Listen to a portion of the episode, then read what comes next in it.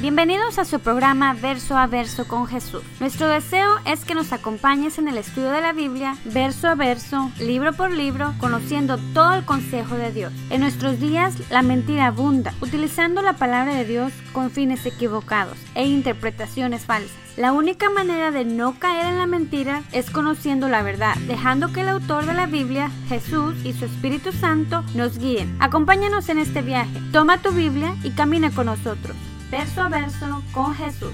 Cristo moriste en una cruz, resucitaste con poder.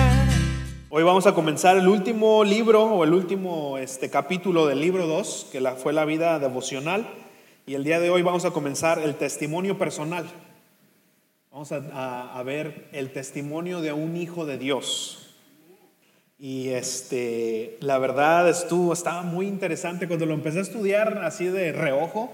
Eh, pensé que iba a ser sencillo y lo es en realidad, pero hay muchas cosas que el Señor nos quiere hablar y que tenemos que ser diferentes, diferentes. Ahí en su librito ya todos lo tienen. Su librito, ok, perfecto. Dice, el desafío. Testificar es un estilo de vida que incluye nuestro comportamiento cotidiano, un amor genuino para los demás y palabras que edifican al oyente. Fíjense lo que dice, nuestro comportamiento cotidiano, un amor genuino y, y palabras que edifican al oyente. No es decir yo amo a Dios, sino es mostrar el amor de Dios a otras personas.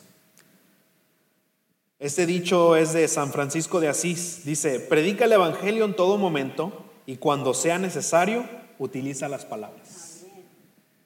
Predica el Evangelio todo el tiempo y si es necesario, utiliza las palabras. Hay otro dicho que dice, las acciones dicen más que mil palabras. Y es muy cierto. Podemos todos decir yo soy cristiano, yo amo a Dios, yo amo a Jesucristo, aleluya, gloria a Dios, y comportarnos totalmente opuesto a lo que decimos. Y por eso el libro lo dice, luego lo dice el desafío, porque en realidad es un desafío, porque nos estorba la carne, nos, nos estorba el antiguo yo, eh, que quiere glorificar a Dios, pero esa carne estorba. Entonces es un desafío, pero vamos a orar para poner esto en tiempos del mano del Señor y ver qué es lo que nos quiere decir el día de hoy. Si me acompañan ahora, por favor. Padre, te damos tantas gracias, papá, por este día que nos has dado, Señor. Gracias, Padre, porque tu amor, Señor, se refleja en tu creación. Padre, tú nos lo muestras en tu palabra y sobre todo, Padre, en nuestro respirar, en nuestra vida, Señor. Todo lo que tenemos, todo lo que no tenemos. Padre, te damos gracias, Señor, porque tú eres el único que merece toda la gloria, toda la gloria, toda la honra, Señor. Padre, y el día de hoy queremos hacer eso precisamente, Señor, darte toda la alabanza, Señor, darte toda la gloria y la honra a ti, Señor. Padre, este día yo me quiero poner en tus manos, Señor, que sea este tiempo de edificación para mí y para cada uno de los que estamos escuchando, Señor, a través del, del internet, Padre, toda mi familia que está aquí. Padre, lo ponemos en tus manos, Señor, y que sea tu Espíritu Santo hablando nuestra alma, hablando, Señor, a nuestro pensamiento, nuestro corazón, Señor. Discierne toda mala intención, Señor, discierne, edúcanos el día de hoy, Padre. Y Señor, todos aquellos que no han sido iluminados con la revelación de Jesucristo, Espíritu Santo, yo te pido que si este es el día que ellos han de hacerlo, Padre, que sea algo glorioso, Señor, algo seguro, Señor, y que no tenga ninguna duda de que eres tú, Jesucristo, y que tú eres Dios. Padre, gracias te damos, Señor. Espíritu Santo, tu trabajo en cada uno de nosotros y ponemos este tiempo en el nombre de Cristo Jesús. Amén y amén. Gracias, hermanos. Entonces, el desafío. La primera pregunta, ah, antes de seguir, este, quiero decirles que si tienen alguna pregunta, va a estar abierto el micrófono, porque a veces hacen preguntas y no se oye, la gente que está este, escuchándonos por internet no batallan en escucharlos. Entonces, si quieren hacer un comentario, alguna pregunta, está el micrófono. Ahora, no quiero que empecemos a predicar, es una clase tengan una pregunta, les doy un minuto máximo para comentar o para hacer una pregunta sobre la clase, ¿ok?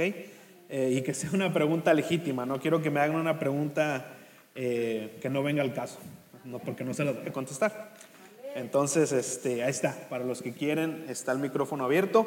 eh, queremos hacer esto un poco más de clase. Además, los que están escuchándonos por internet, yo sé que obviamente es casi imposible que ustedes hagan una pregunta en vivo, pero la pueden hacer a través del, del email, a través de Facebook, la hagan- ah, pueden hacerla y yo después se las puedo contestar. Entonces también ustedes son parte de- de esa pregunta. Entonces vamos a la pregunta número uno. ¿Qué es lo que distingue y hacer brillar la vida del creyente? ¿Qué es lo que distingue y hace brillar la vida del creyente? Según Mateo 5:16, y ahora, si se fijan, no tengo la pantalla porque lo que quiero, el Señor me habló y les voy a decir cómo me habló el Señor. Me habló de esta manera. Cuando estamos en la escuela aprendiendo a sumar a, a las cosas básicas de matemáticas, no nos prestan la calculadora, ¿verdad? ¿Por qué? ¿Por qué no la prestan? Porque quieren que aprendamos. El Señor me habló de esa manera. Me dijo, ¿sabes que hay gente que no sabe usar su Biblia? Y si usamos la electrónica, que es muy práctica, gloria a Dios por eso, pero estoy, no estoy haciendo mi trabajo como maestro. Entonces, aquí está.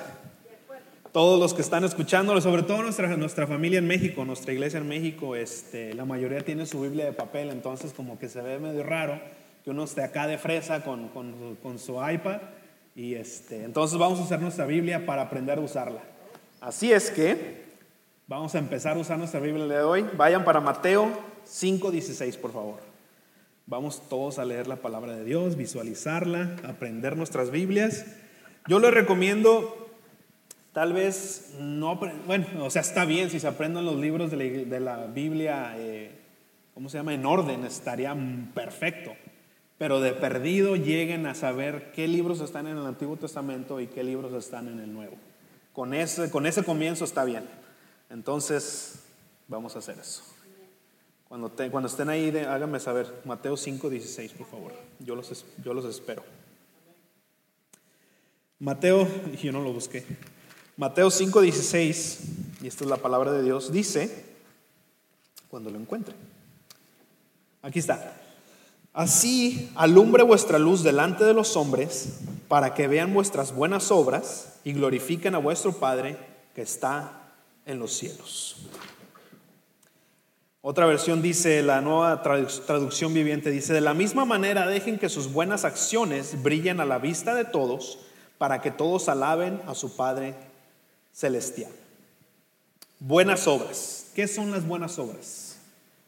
Efesios 2.10, es apúntenlo, este, para no ir a todos los, los pasajes, tengo muchos, bueno, vamos a tardar mucho, pero apunten ese por favor. Efesios 2.10 dice, porque somos hechura suya, creados en Cristo Jesús, para buenas obras, las cuales Dios preparó de antemano para que anduviésemos en ellas. Dios las ha preparado para que tú y yo andemos por ellas. Esas buenas obras nosotros no las tenemos que crear. El Señor las ha puesto ahí, solamente es de andar por ellas. Así de fácil. El Señor nos ha puesto el camino, nos ha dicho cuáles son esas buenas obras, solamente anda por ellas. Efesios 2.10. Ahora, hacerle el bien a alguien, a alguien más, sin obtener nada a cambio. Eso es una buena obra. Ahora chequen lo que dice Eclesiastés 12:13. Dice, el fin de todo el discurso oído es este. Este es Salomón al final del libro de Eclesiastés cuando dicen todos, cuando empieza él decir, yo estudié, yo tuve todo lo que mis ojos quisieron y todo era vanidad. Entonces dice, todo mi libro se concluye en esto. El fin de todo este discurso oído es este. Teme a Dios y guarda sus mandamientos, porque esto es el todo del hombre. Y el 14 dice, porque Dios traerá toda obra a juicio juntamente con toda cosa encubierta, sea buena o sea mala. Ahora, todos, creyentes o no creyentes, vamos a, a dar cuentas de lo que hicimos, sea las obras sean buenas o sean malas. Entonces diríamos, ¿cuál es la diferencia, la diferencia entonces de un creyente y no creyente si todos vamos a tener que dar cuentas? ¿Cuál es la diferencia entonces? ¿Quién me puede, quién tiene alguna idea? Basado en el versículo que acabamos de leer de Mateo 5:16, dice que la gente vea nuestras buenas obras para que alaben a Dios. ¿Cuál entonces es la diferencia? ¿Quién me puede decir una idea? El mismo texto lo dice, se lo voy a decir. que cuando nosotros no somos creyentes también hacíamos buenas obras, no éramos del todo mal, ¿no? O sea, alguno de nosotros hicimos algo bueno algún día. Pero ¿cuál es la diferencia entonces de esa obra y las obras que hacemos ahora para Cristo? Lo que dice el último. Dice, para que vean vuestras buenas obras y glorifiquen a Dios. Porque antes hacíamos nuestras buenas obras para que se dieran cuenta qué bueno soy yo. Cuando estamos en Facebook y hacemos algo bueno, la selfie, ¿no? ¿Para qué será eso? Para que nos hagan la gloria para uno. Esa es la diferencia de que cuando no somos creyentes yo quiero que la gente sepa qué bueno soy yo. Quiero que la gente sepa que yo soy tan bueno que casi me salen las alas. Esa es la diferencia. Esa es la diferencia de que nosotros cuando hacemos esas obras que Dios para empezar las puso delante de nosotros para solamente andar en ellas, vamos a decir gloria a Dios. Cuando te quieren decir, no hermano, pues gracias por esto, ¿sabes qué? Gloria a Dios. Gloria a Dios, la gloria no es mía, la gloria es para Dios. Entonces, esa es la diferencia. Esa es la gran diferencia de cuando hacemos obras fuera de Cristo y ahora en Cristo. Que no nos llevamos nosotros la gloria, sino al Señor. Y dirían, pues a poco tanta diferencia, o sea, no es tanto, eh, eh, eh, ¿cómo se dice? No es, no es mucho rollo eso. Acompáñame a, a Romanos 1.20, por favor. Romanos 1.20, Nuevo Testamento, después de Hechos, Romanos 1.20. Vamos a ver por qué tiene mucho que ver que no nos demos la gloria a nosotros. Vamos a ver qué pasa cuando poco a poco decimos, bueno, pues sí, tal vez Dios, pero en realidad yo, yo fui el que hice, yo fui el que tomé la decisión, yo, yo, yo, y empezamos a caer en una espiral hacia abajo. Romanos 1.20, indíqueme con un amén cuando lo tenga. Romanos 1.20 dice, vamos a leer hasta el 23, dice, porque las cosas invisibles de Él, o sea, de Dios, su eterno poder y deidad, se hacen claramente visibles desde la creación del mundo, siendo entendidas por medio de las cosas hechas, de modo que no tienen excusa. O sea, vemos la creación y tenemos que darnos cuenta, hay un Dios, Dios creó esto. 21 dice, pues habiendo conocido a Dios, no le glorificaron como a Dios. No le, ¿Qué pasa aquí cuando no le damos gloria a Dios por las cosas? No le dieron gracias, sino que se envanecieron en sus razonamientos y su necio corazón fue entenebrecido. Cuando empezamos a quitarle la gloria a Dios, nos envanecemos en nuestros razonamientos y el corazón de nosotros se nos va entenebreciendo cada vez más. El 22 dice, profesando ser sabios, o sea, yo lo sé, yo sé todo, se hicieron necios y cambiaron la gloria de Dios, la cambiaron la gloria de Dios. Cuando cambiamos la gloria de Dios por cualquier otra cosa, Cambiaron la gloria de Dios incorruptible en semejante de imagen de hombre, o sea, se dieron la gloria a ellos mismos, corruptibles de aves, de cuadrúpedos y de reptiles. Si nos ponemos a pensar un poco, la mayoría de nuestros antepasados, sus dioses eran animales. Por ejemplo, en México era una serpiente, el dios del, del, fuego. Y cada, cada este, cosa tenía su deidad y era normalmente un animal. Es lo que está diciendo aquí. Cuando no damos la gloria a Dios, empezamos a caer en cosas que dices tú, ¿qué, qué es eso? El corazón se empieza a entenebrecer y empezamos a darnos la gloria a nosotros mismos. Eso es lo que pasa. Dirían ah, pues ¿qué, qué tanto rollo si yo me robo la gloria tantito. Es que no ese es el problema. Lo que pasa es que cuando te empieza a gustar, que te aplaudan, que, que todos te admiren, que te digan wow, que te pongan like en Facebook, eso te empieza a llenar de orgullo y se empieza a entenebrecer tu corazón. Entonces hay que tener cuidado con eso. Empieza con un tantito, con tantita gloria que le robes a Dios, vas a empezar a querer robarle toda la gloria y vamos a terminar entenebrecidos y perdidos. Así es que cuidado con eso. ¿Agarraron la respuesta? Perfecto. Pregunta número dos. La respuesta, ¿cuál era la pregunta? ¿Qué es lo que distingue entonces a los creyentes? la luz y las buenas obras que ahora son para glorificar a Dios. No son para glorificarnos a nosotros ni al hombre, sino para glorificar a Dios. Es lo que hace la, diferencia. La gloria es para Dios siempre. Pregunta número dos dice, en Marcos 5:18, después, ¿qué pasa después de sanar a un hombre? Ese creo que lo escribí mal. Marcos 5:18. Y vamos para allá de una vez, por favor. Marcos 5:18.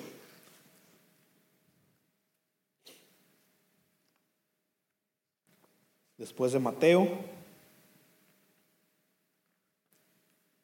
O les voy a decir como dice un pastor, está entre Génesis y Apocalipsis.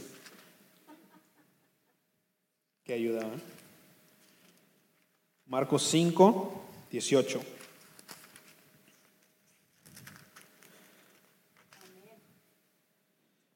Y dice la palabra de Dios. Bueno, vamos a leer un poco el contexto. Este, en el 12, si quieren leer conmigo en el 12, vamos a leerlo rápidamente. Esto es cuando Jesús, dice la palabra de Dios, que llegó a una isla que se llamaba Gadara y se encontró con un endemoniado.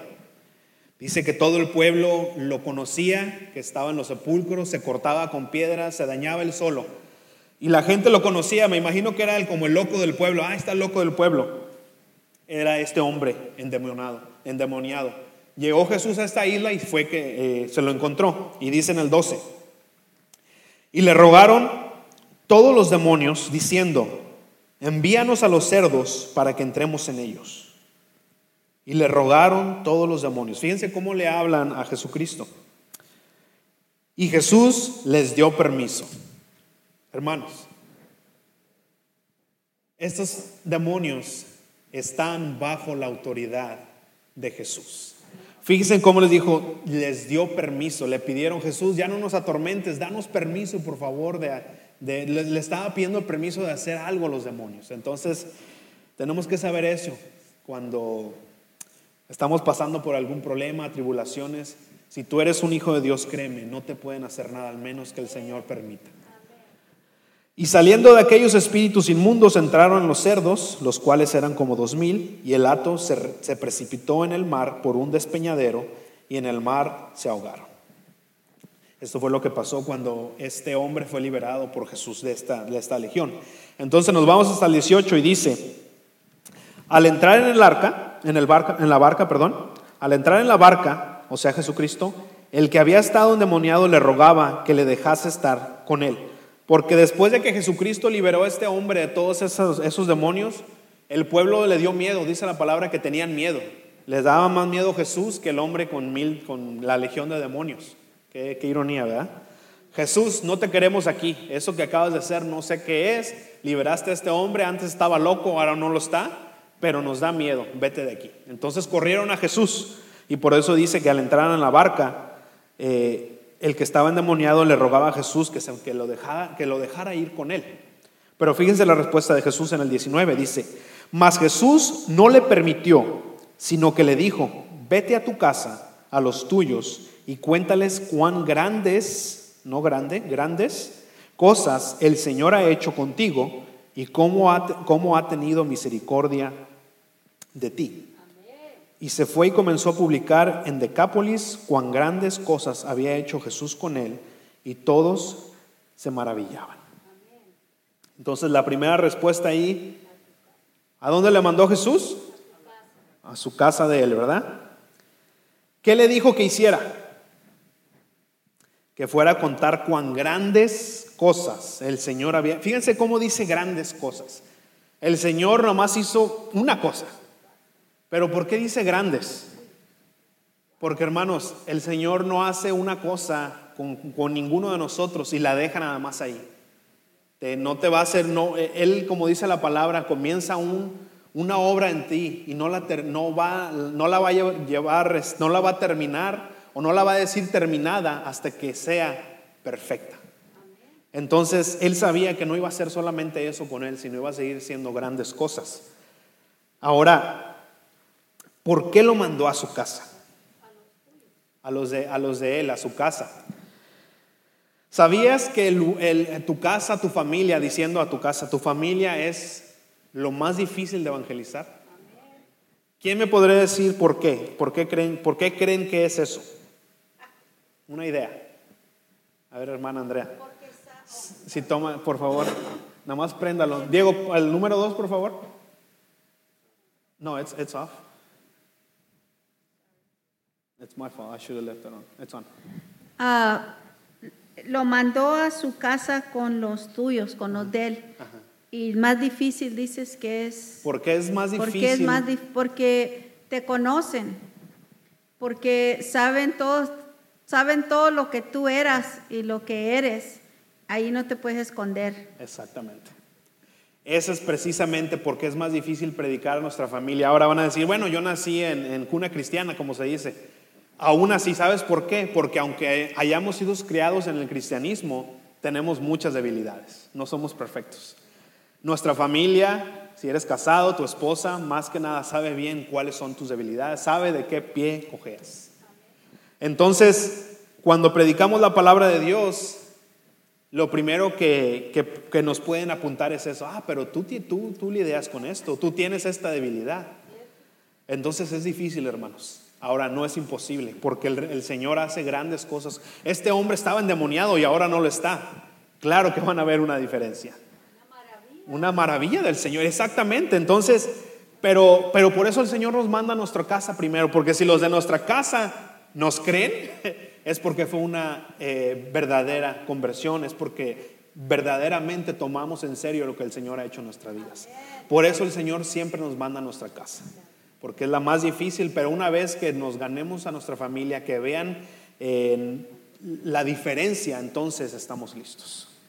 Parece que yo le dije, parece que dije a Rolando, empieza por tu casa. Cuando vean ahí tu, verdadera conversión, entonces estás listo. Por eso lo mandó a su casa, porque los, nuestra familia sabe nuestro pasado, nuestros errores, debilidades, lo que hacemos, lo que no hacemos. No nos, no nos podemos esconder. Aquí en la iglesia todos somos santos, todos aleluya y gloria a Dios. Pero cuando estamos en la casa es cuando de- verdaderamente se ve quién eres en realidad. Ahora no es que somos una cosa aquí, otra cosa allá, pero sí lidiamos diferente. No, no somos iguales. Pero entonces por eso, por eso él lo mandó a su casa. Número tres, si agarraron la respuesta de la dos, ¿verdad? Amén, ok. Pregunta número tres dice, ¿qué es lo que hizo Andrés después de conocer a Jesús? Y eso lo vemos en Juan 1.40 y vamos para allá, por favor. El último de los evangelios, Juan 1.40. Ah, no, antes de Lucas, perdón, no es el último. Ah, no, sí es el último. Y yo sé, ya ven, por eso el Señor me dijo. Ajá, ya me había acostumbrado a la tableta. Juan 1.40 y vamos a leer hasta el 42. Dice, Andrés, hermano de Simón Pedro, era uno de los dos que habían oído a Juan. Este es Juan el Bautista. eh, y habían seguido a Jesús. Este halló primero a su hermano Simón y le dijo, hemos hallado al Mesías, que traducido es el Cristo. Y le trajo a Jesús. Fue por su hermano Pedro, le dijo, Pedro, ¿te acuerdas lo, lo que predicaba Juan el Bautista del Mesías que iba a venir? Lo hemos hallado. Pero vemos cómo Andrés fue, lo primero que hizo fue con su familia, fue a su casa, fue con su hermano. Entonces, como les digo, si tu familia te cree tu cristianismo o cree tu conversión, entonces es genuino. Es importante siempre ir a los de nosotros, decirles, sabes que ya no soy el que era antes, ahora soy de Cristo, y mostrarles lo que el Señor ha hecho con cada uno de nosotros. Porque más que nada, así como le decía la hermana Andrea, sí, han visto lo que éramos, tal vez vieron todas las ridiculeces que hacíamos, pero ahora pueden ver que ya no eres eso. Y pueden decir, ¿sabes qué? Pues tal vez Dios sí puede hacer algo. Si hizo algo con ello, con él o con ella, creo que puede conmigo. Entonces, eso es una de las razones también. Acuérdense que dice la palabra que, a ver, pastor.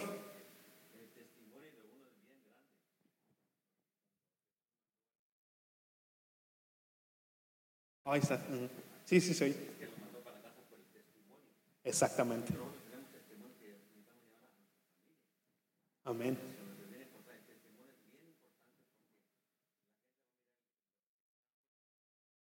Las maravillas.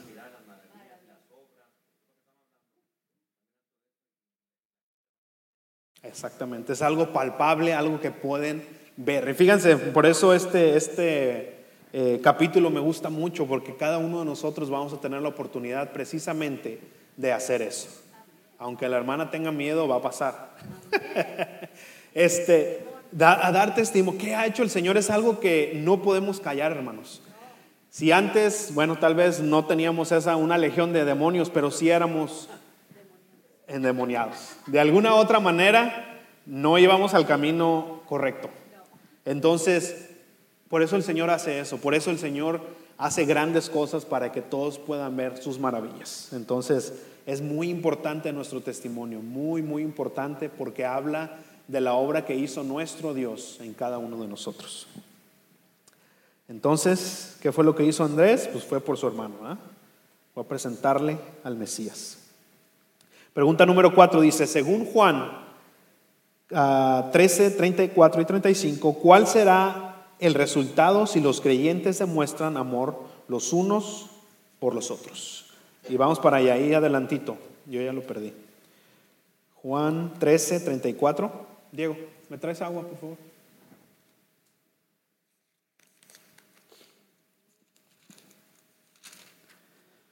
Juan 13, 34. Gracias.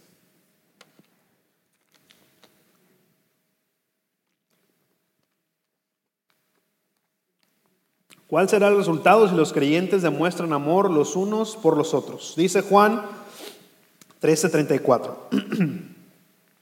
Dice, un mandamiento nuevo os doy, que os améis unos a otros como yo os he amado, que también os améis unos a otros. En esto conocerán, en esto conocerán todos que son mis discípulos si tuvieres amor los unos por los otros. Ahora dirás, pues yo amo, yo amo a mi esposa, amo a mis hijos, amo a mi hermano, amo, amo a las personas. Solamente que hay un problema. Nosotros podemos amar cuando nos aman o cuando nos hacen bien. Pero es prácticamente imposible, bueno, y es imposible si no es por el Espíritu de Dios, que amemos a alguien que nos maldice, que amemos a nuestro enemigo. Eso es imposible. Sin el Espíritu de Dios no podemos, es prácticamente imposible. Ahora, el Señor la pone a un poquito más arriba, porque fíjense cómo dice, ¿cómo tenemos que amar? ¿Cómo tenemos que amarnos para que la gente diga, sabes que estos son hijos de Dios? ¿Qué dice ahí en el 34? Que os améis unos a, unos a otros, ¿cómo? Como yo los he amado. Uf. A ver, llégale a esa. El amor perfecto de Dios. Jesús amó perfectamente. Así es el- el- la, la- la barra que tenemos que cubrir, el amor unos a otros. En la versión nueva traducción viviente, ese, ese versículo 35 lo traduce así. El amor que tengan unos por otros será la prueba ante el mundo que son mis discípulos. La prueba ante el mundo que, son, que somos hijos de Dios, que somos discípulos de Cristo, va a ser siempre el amor. Siempre el amor, hermanos. Hay que tener eso eh, muy, muy en cuenta cuando prediquemos el Evangelio, cuando andemos por el mundo, sobre todo predicando. No prediquemos como que, ah, yo tengo la verdad, yo estoy bien y tú estás mal. Porque en realidad, hermanos, no, eh, a veces predicamos o nos sentimos hijos de Dios, pero empieza, empezamos como a sentirnos superiores, como que, ah, yo soy hijo de Dios, pues tú, tú no. Eh, estamos mal en eso, hermanos, muy, muy mal, porque eso no es amor, eso es eh, querer sentirse con un rango, con un rango mayor, y en realidad la única diferencia entre esa persona y tú sigue siendo Cristo, porque sin Cristo somos igual o peor. Cristo escogió a lo más vil, lo más menospreciado. O sea que en realidad eh, somos peor que a quien le estás predicando. Y en realidad lo somos. Entonces hay que tener cuidado con eso. Siempre tener en cuenta quién éramos, quién somos ahora en el Señor. Somos hijos de Dios, pero tiene que sobresalir siempre el amor. Porque dice, la prueba de que ustedes son mis hijos siempre va a ser que amen unos a otros, que nos amemos los unos a los otros. Entonces, es súper importante. Ahora nos dice Mateo, Mateo 5, 44, ese lo, ¿Está en su hoja o yo lo apunté? Yo lo apunté. Ok, vayan para allá, por favor. Mateo 5, 44. Sí, yo lo apunté. Vamos para allá, por favor. Mateo 5, 44. Es el primer evangelio.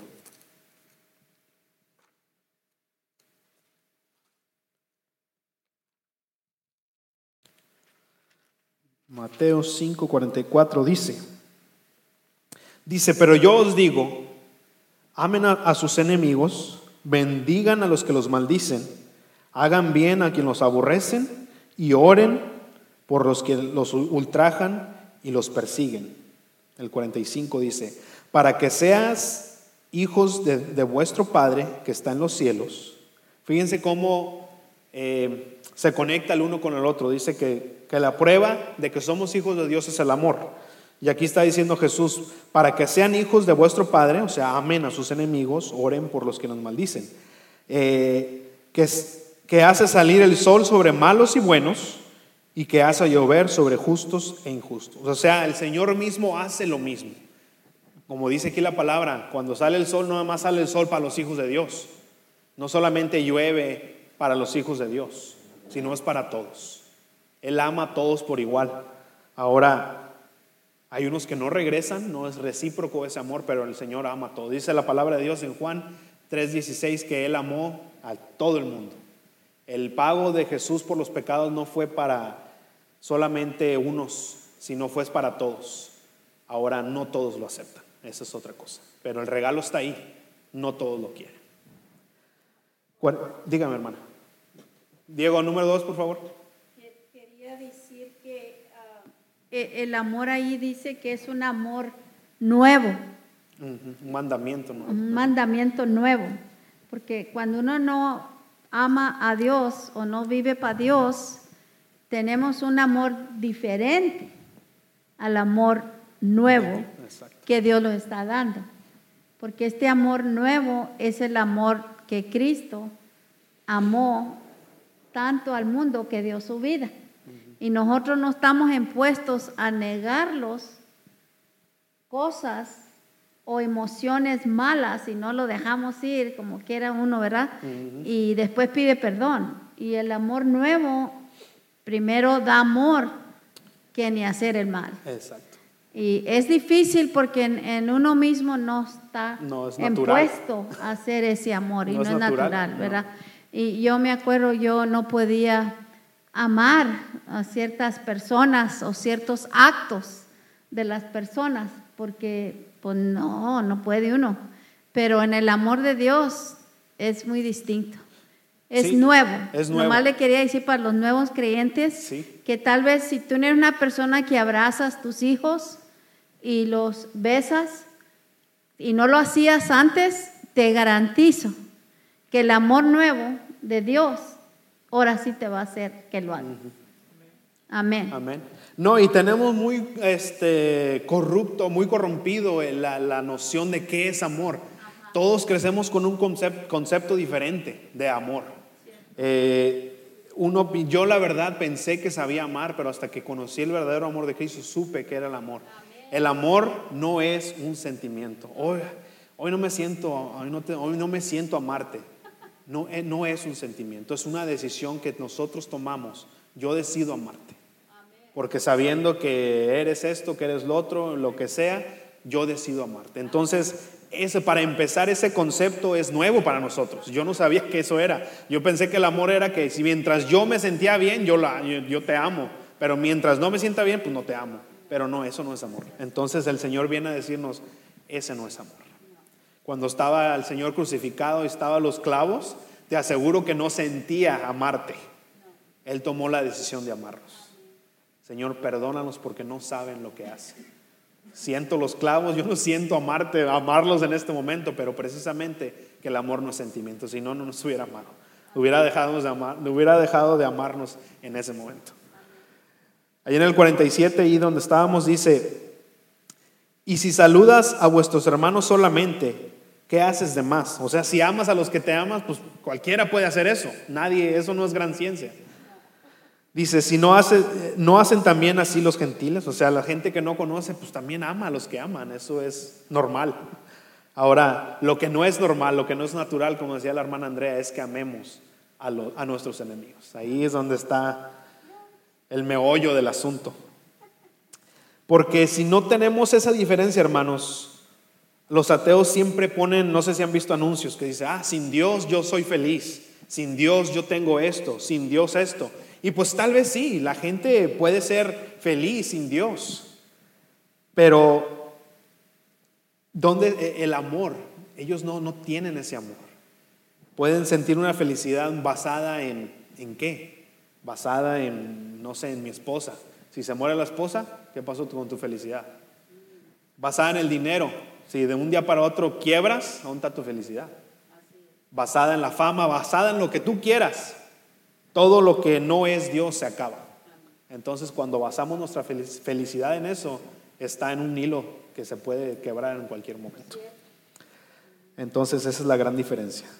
Pregunta número 5. ¿Por qué reaccionaron Juan y Pedro de esta manera cuando les prohibieron hablar de Cristo? Ahí en Hechos 4:18, por favor, vamos para allá. Está después de Juan, la historia del comienzo de la iglesia. 4:18. Eh, Juan y Pedro están en la cárcel porque sanaron a un, a un, este, a un cojo. Este cojo empezó, empezó a saltar, empezó a darle la gloria a Dios. Y estos este, religiosos empezaron a decir, eh, espérate, ¿qué onda? Aquí Jesús ya se está volviendo más famoso que nosotros, nos está quitando aquí el, el negocio, nos está quitando lo- lo- los followers de Facebook. Si hubiera habido Facebook en ese entonces, ¿verdad? Bueno, Hechos 4.18 dice, ¿ya llegaron ahí? Amén. Hechos 4.18 dice, y llamándolos, les invitaron que en ninguna manera hablasen ni enseñasen en el nombre de Jesús. Mas Pedro y Juan respondieron diciéndoles, juzgad si es justo delante de Dios obedecer a vosotros antes que a Dios, porque no podemos, porque no podemos, no podemos dejar de decir lo que hemos visto y oído. Qué increíble, hermanos, qué increíble. Están en la cárcel y esto es, no, no, este, no ha pasado mucho tiempo de cuando mataron a Jesús, de cuando crucificaron a Jesús. No pasaron muchos años cuando ellos están en la cárcel, están siendo amenazados y no dijeron, no, pues nos van a crucificar igual, mejor hay que bajarle un poco el volumen. Dijeron ellos, ¿sabes qué? Hazte tú la pregunta, ¿crees que es mejor obedecerte a ti, o a los hombres dijeron, que obedecerle a Dios? O sea, una pregunta retórica, ¿no? O sea, hello, yo lo voy a obedecer a Dios. Y luego me encanta que dice ahí en el 21, no, en el 20, perdón, porque no podemos dejar de decir, no podemos dejar de decir, hermano, si tú no sientes ese fuego en tu corazón y, yo, yo no puedo dejar de hablar de Cristo. Cuando estoy, cuando estoy con mi familia, con cualquier persona, estoy esperando, así que me pasen el balón para ah, hablar de Cristo. Siempre, yo siempre estoy así como que esperando a ver a quién me dan chance. Porque no puedo tampoco. Yo no sé si tú sientes eso en tu corazón, que no puedes. O sea, quiero hablar de mi Señor, quiero hablar de las cosas que ha hecho en mí, de las cosas que ha hecho en las personas que yo, que yo he visto, las maravillas que hacen en, en- nosotros. Que es- espero que ese sea también tu sentir en el corazón, hermano. Que no puedas, que no digas, no puedo dejar de hablar de Cristo. No le hace cuál sea la situación. Si me van a matar, pues que me maten. Entonces, ¿por qué reaccionaron Juan y Pedro de esa manera? Una, el temor a Dios, que dice en el 19, ¿verdad? Juzgad si es justo delante de, de- de Dios obedecer a vosotros antes que a Dios. O sea, nosotros tememos a Dios. El temor a Dios y el no poder callar lo que ellos han visto y oído. Reaccionaron así por el temor a Dios y porque no pueden callar, por ese fuego que estaba en su corazón de haber, de decir lo que han visto y oído. ¿Tienen la respuesta? Amén. Vamos a la pregunta número 6. Si nos tardamos un poco más, pero está bien, no se preocupen. Dice, ¿por qué no se avergonzaba Pablo del Evangelio? Ese es uno de los versículos este, que tienen que ser automáticos de, de un cristiano. Romanos 1.16. ¿Quién se acuerda más o menos qué dice? Romanos 1.16. Les doy una ayuda. Porque no me avergüenzo. Porque no me avergüenzo del Evangelio, porque es poder de Dios para salvación a todo, a todo, todo aquel que cree, a los judíos y también a nosotros, a los que no éramos pueblo. La traducción del lenguaje actual lo traduce así, dice, no me, da, no me da vergüenza anunciar esta buena noticia. Gracias al poder de Dios, todos los que la escuchan y creen en Jesús son salvos, no importa si son judíos o no lo son. Ya no importa que si eres judío, porque ah, luego andan diciendo ahí que tienes que hacerte judío todavía, fíjense, después de más de dos mil años la gente quería judaizar ahí, lo siguen haciendo el día de hoy. Si quieres tú ser parte del pueblo de Dios, tienes que hacerte judío. Todavía lo están haciendo. No, hermanos. No importa si eres judío o no. ¿Crees en Jesús? Serás salvo. Porque no me avergüenza decir que Cristo salva, no me avergüenza decir que me ha salvado, no me avergüenza decir que soy de Cristo, no me avergüenza decir que soy cristiano. No nos avergoncemos, hermanos. Yo sé que a veces el decir que eres de Cristo, el portarte como cristiano, el no, el dejar de hacer muchas cosas que hace el mundo, por ejemplo en el trabajo, a veces eh, eh, alejarte de ciertas pláticas o cualquier cosa así, a veces somos ahora sí que el punto de burla. Pero no importa, hermanos, no importa, porque eh, que, no, que no nos avergoncemos de ser diferentes de esa manera, de esa manera, porque Cristo, Cristo no se avergüenza de nosotros. Así es que no hagamos eso. Vamos a Primera de Corintios 1:21, por favor. Primera de Corintios 1 21. Ahí está adelantito de Romanos. Bueno, en mi Biblia. Primera de Corintios 1, 21. Dice algo bien bonito ahí. Dice, pues ya que la sabiduría de Dios, el mundo no conoció a Dios mediante la sabiduría, agradó a Dios salvar a los creyentes por la locura de la predicación. O sea, nos dicen, ah, tú estás bien loco, ya te lavaron el seso, ya te hicieron esto y lo otro. Que, ¿Cuántas veces nos han dicho, ah, ya te lavaron el, el cerebro? Y hay que decir, sí, la verdad que sí, me lavaron todo el mugrero que tenía en el corazón, en el cerebro, en todo. Gloria a Dios, sí. ya te hiciste aleluya, pandereta, hermanito. No, no, no, ¿cuántos tienen? ¿Cuántos este, adjetivos nos tienen, verdad? Pero ¿sabes qué? No le hace, dime como quieras. Dime como quieras. La verdad que no, no me interesa. Dice que al Señor le agradó, fíjense, pues ya que la sabiduría de Dios, el mundo no conoció a Dios mediante la sabiduría. O sea, la sabiduría de Dios, vemos la creación, vemos cada átomo, cada molécula, vemos cómo hay un creador, cómo hay un, alguien que diseñó eso la sabiduría que Dios nos quiso mostrar, la gente dice, no, no, no, esto fue por medio de una explosión. O sea, se hacen necios, ¿verdad? Dice Dios, ok, ¿no quieres conocerme por medio de esa sabiduría? Ahora vas a conocerme por algo más loco, la locura de predicar el Evangelio.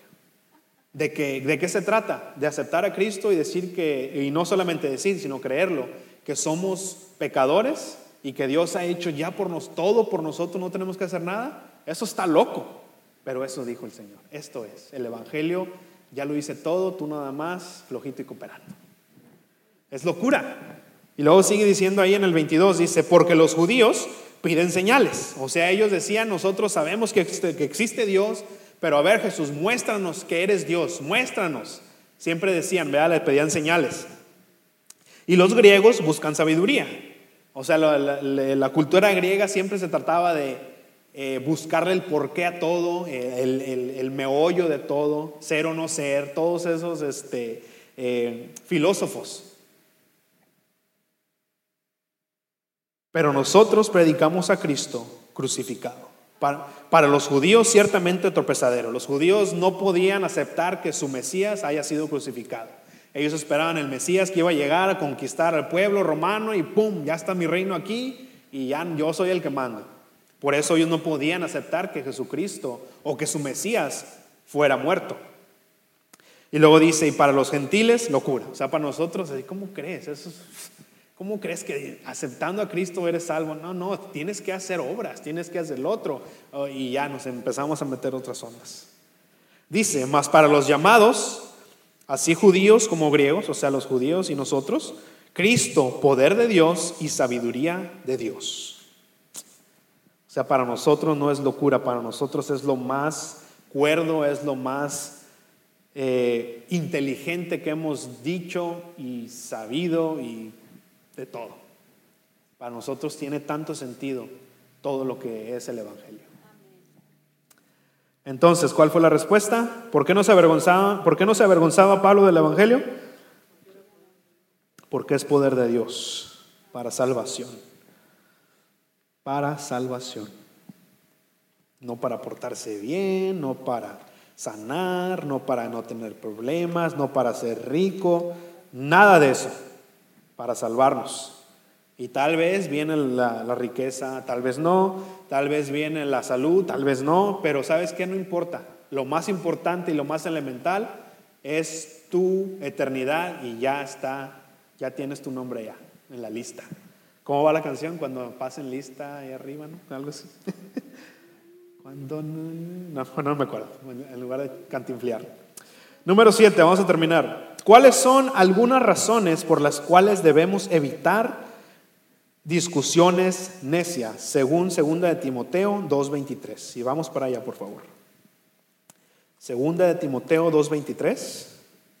Este es Pablo hablándole a este pastor joven. Segunda de Timoteo 2.23 dice, pero desechan las cuestiones necias e insensatas, sabiendo que engendran contiendas.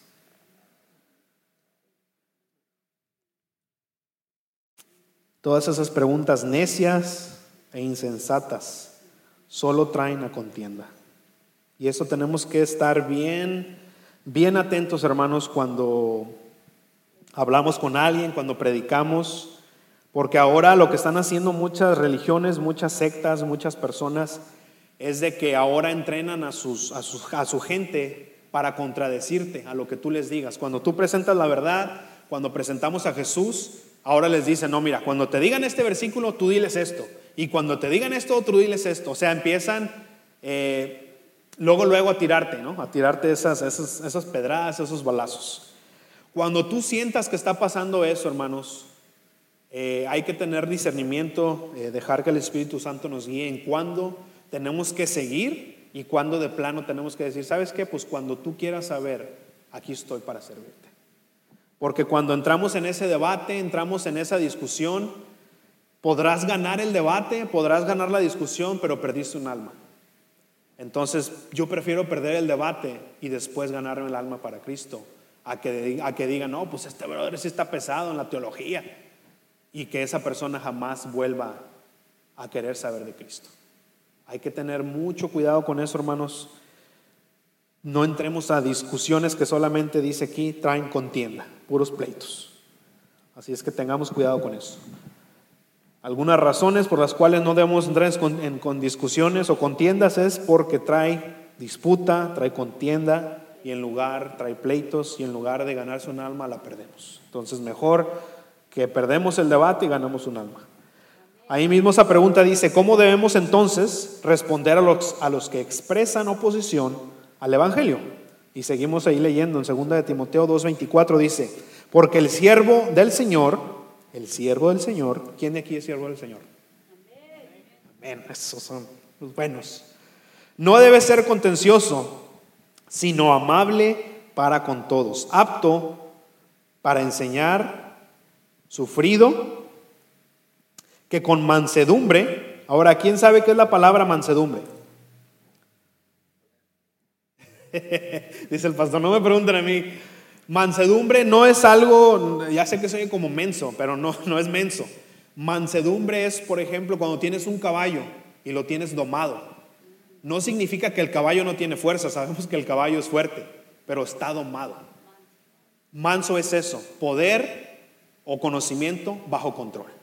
Por, por eso dije, por eso decía Jesús, sé manso y humilde como yo. No es que Jesús era un tonto, sino que tenía, Jesús era Dios. Él tenía todo el poder, pero lo tenía bajo control. Bajo control. Entonces, con mansedumbre, o sea, no digas, ah, pues mira, yo tengo un PhD, yo fui acá y mira, mansedumbre. Corrija a los que se oponen, por si quizá Dios les conceda que se arrepientan para conocer la verdad. El 26 dice, y escapen del lazo del diablo que están, que, y escapen ellos, de los que están en, en equivocación, del lazo del diablo en que están cautivos a voluntad de él. Entonces, siempre con amabilidad, con enseñanza, con mansedumbre, poder, fuerza bajo control. Con mucho tacto, con mucho cuidado, sin, sin ofender cuando no es necesario, hermanos. La palabra a veces ofende, la palabra misma ofende, pero cuando no es necesario ofender, no ofendamos. Tengamos cuidado con eso. ¿Por qué la número 8 sí tiene la respuesta de la 7, verdad? O del, bueno, de la segunda y cómo debemos responder a los que expresan oposición? Con amabilidad, con actitud de enseñanza y con mansedumbre. Número 8. Dice, ¿por qué debemos estar siempre preparados? Y esa es la última escritura que vamos. Tres, primera de Pedro 3.15, por favor. Primera de Pedro 3.15. Ese está, es un libro chiquito, así es que tengan cuidado ahí al encontrarlo. Está después de Santiago. Primera de Pedro 3.15. Está en el Nuevo Testamento, casi al último. Casi al último. Y díganme cuando estén ahí, por favor.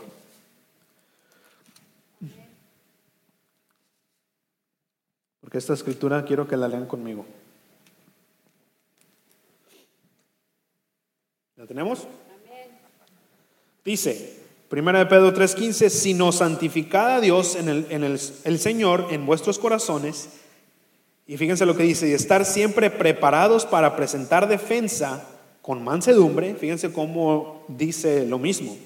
Con mansedumbre y reverencia ante todo ante todo el que os demande razón de la esperanza que hay en vosotros. Santificar a Dios en vuestros corazones y estar siempre preparados para presentar defensa con mansedumbre. Ahora, ¿qué significa? ¿Que cada pregunta que nos hagan tenemos que saber la respuesta? No. No, tenemos que saber la respuesta. No lo sabemos todo. Nadie lo sabe todo. Eh, pero sí tenemos que, hermanos, si de, lo básico, qué es el Evangelio, por qué crees lo que crees. Eso sí, no puede haber de que, ah, bueno, pues no sé, es que el pastor me dijo, así me dijeron.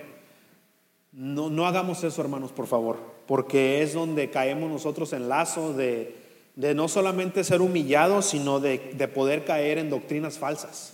Porque cuando no conocemos bien por qué creemos lo que creemos, alguien te va a decir, oye, no, pero pues no te han dicho que, que tienes que bautizarte así, o no te han dicho que si no haces esto, que si no has roto esa cadena, que trae, o sea, te empiezan a meter otras ondas que ya Cristo no es suficiente, sino Cristo más esto.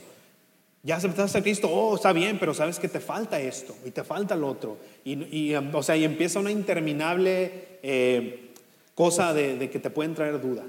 Entonces, por eso dice aquí, estar siempre preparados para presentar defensa. Ahora, la palabra y defensa en el griego es la palabra apología. ¿Qué, creen de dónde viene esa, nuestra palabra apologética? ¿Qué, que significa la defensa del Evangelio. No significa que vamos a tener que investigar cada, eh, cada científico y ver científicamente cómo defender la Biblia. No. La Biblia no necesita eh, que, la, que, que la defendamos, ella sola se defiende, pero tenemos que conocer nuestra Biblia. Entonces, para presentar defensa con mansedumbre. En pocas palabras, preparémonos, hermanos. Sepamos bien nuestra Biblia, conozcamos bien nuestro, a nuestro Señor. Por favor, no, no seamos de esos que, que creemos porque nos dijeron, sino creemos porque lo leímos y porque tenemos esa convicción dada por el Espíritu Santo en nuestro corazón. Por favor, ahí se los encargo, ¿eh? no, no seamos, ah, no quiero sonar tan feo, pero no seamos cristianos ignorantes, por favor. La palabra de Dios nos la dio el Señor no para que la trajéramos y dijeran, ah, trae Biblia, es, es cristiano. No, nos la dio para que lo conozcamos a Él y también para que conozcamos la palabra de Dios. Nos sirve, hermanos, nos sirve. No solamente hay sabiduría, hay guianza, conocemos más a nuestro Señor y la lista sigue, pero es esta es nuestra arma de defensa contra las doctrinas falsas. Hay tanta falsa doctrina que parece que parece buena, que parece de Dios, pero con cuidado. No porque usan la Biblia significa que es de Dios. Rápidamente, 2 Timoteo 3:16, yo se las digo para que ya no vayan, ya casi no tenemos tiempo. Aunque se lo deben de saber. 2 Timoteo 3:16, toda la escritura. ¿Quién me sigue? ¿Nada? Nada más la hermana Andrea. Toda la escritura es inspirada por Dios y es útil para enseñar, para redarguir, para corregir, para instruir en justicia. El 17 dice, a fin de que el hombre o mujer de Dios sea perfecto, o sea maduro, enteramente preparado para toda buena obra. La escritura nos sirve para prepararnos. A todo hombre, y no dice hombre de masculino, sino hombre, mujer y, hombre, que seamos maduros. Tenemos que madurar, hermanos, en la palabra de Dios, porque no nos queremos quedar como, como niños, que cuando pasan cosas, ay Señor, ¿por qué? Cuando maduramos a través de la palabra de Dios, ya no nos vamos a preguntar por qué. ¿Por qué yo? Sino, Señor, ¿qué me quieres enseñar? Señor, ¿qué quieres que haga? En lugar de decir, ¿por qué yo, Señor? Cambiamos nuestra pregunta, Señor, ¿qué quieres que haga? ¿Qué quieres hablarme? Entonces eso tiene mucho que ver con la madurez. Preparado para toda buena obra. Y ahí en segunda de Timoteo 2.14 yo se los leo de volada, o si quieren ir conmigo.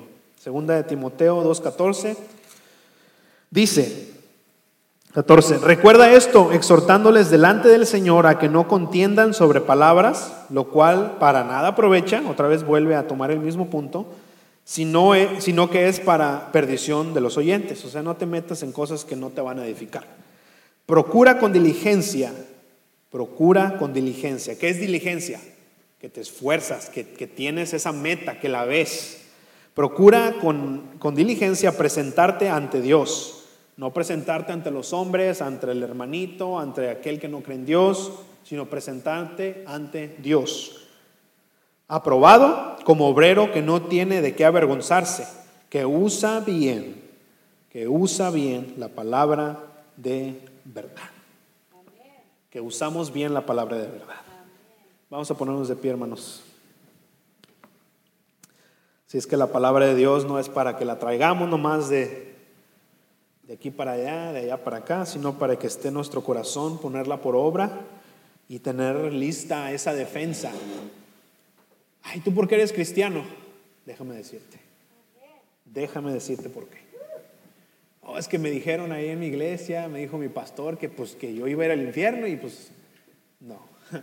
La palabra de Dios dice que en realidad todos íbamos en camino para el lago de fuego eterno. Pero el Señor tuvo misericordia, tuvo gracia, no fue por algo que yo hice o que jamás voy a hacer para merecer la salvación. Es por gracia y por medio de la fe que somos salvos. Presentar defensa, hermanos. La semana que entra vamos a tener el testimonio de Pablo y quería leer hechos, pero ya no alcanzamos. Pero se los va a dejar de tener y por favor, hagan la tarea, hermanos. Por favor porque la, la, este, la porción que vamos a ver la semana que entra es extensa y no quiero leerla toda. Ahora sí, voy a tener, porque no vinieron muchos, a lo mejor voy a tener que leerla, pero quiero que ustedes la lean. Es más, para asegurarme que la leyeron, les voy a dejar una tarea más, una, una pregunta más. En, ese, en esa porción va a haber un rey que se llama Agripa. Quiero que me investiguen quién era ese rey. Y si pueden, que se fijen quién era su familia. Y vamos a ver qué hermoso es este pasaje. Bien hermoso. Van a ver algo tan precioso. Pero quiero que se fijen quién, en, ese, en esa porción, Hechos 26.1. Ahí está en su librito. Hechos 26.1 hasta el 29. Ahí van a, va a hablar de un rey que se llama Agripa. Quiero que investiguen quién era ese rey.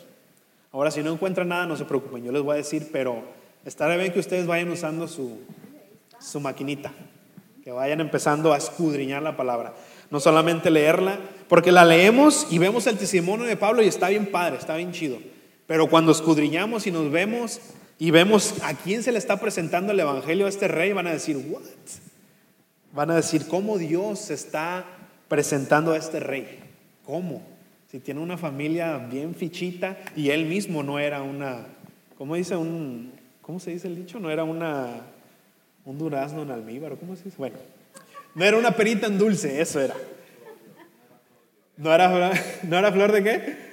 No, era flor de olé.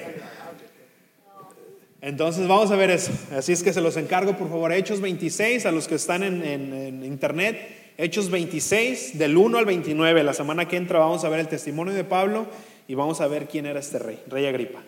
Hermanos, gracias por esforzarse. Que el Señor los bendiga, les siga dando ese amor por la palabra de Dios, por su presencia. Y hermanos, si se prestan, el Señor solamente necesita un corazón dispuesto y Él hace todo lo demás. Que así de fácil.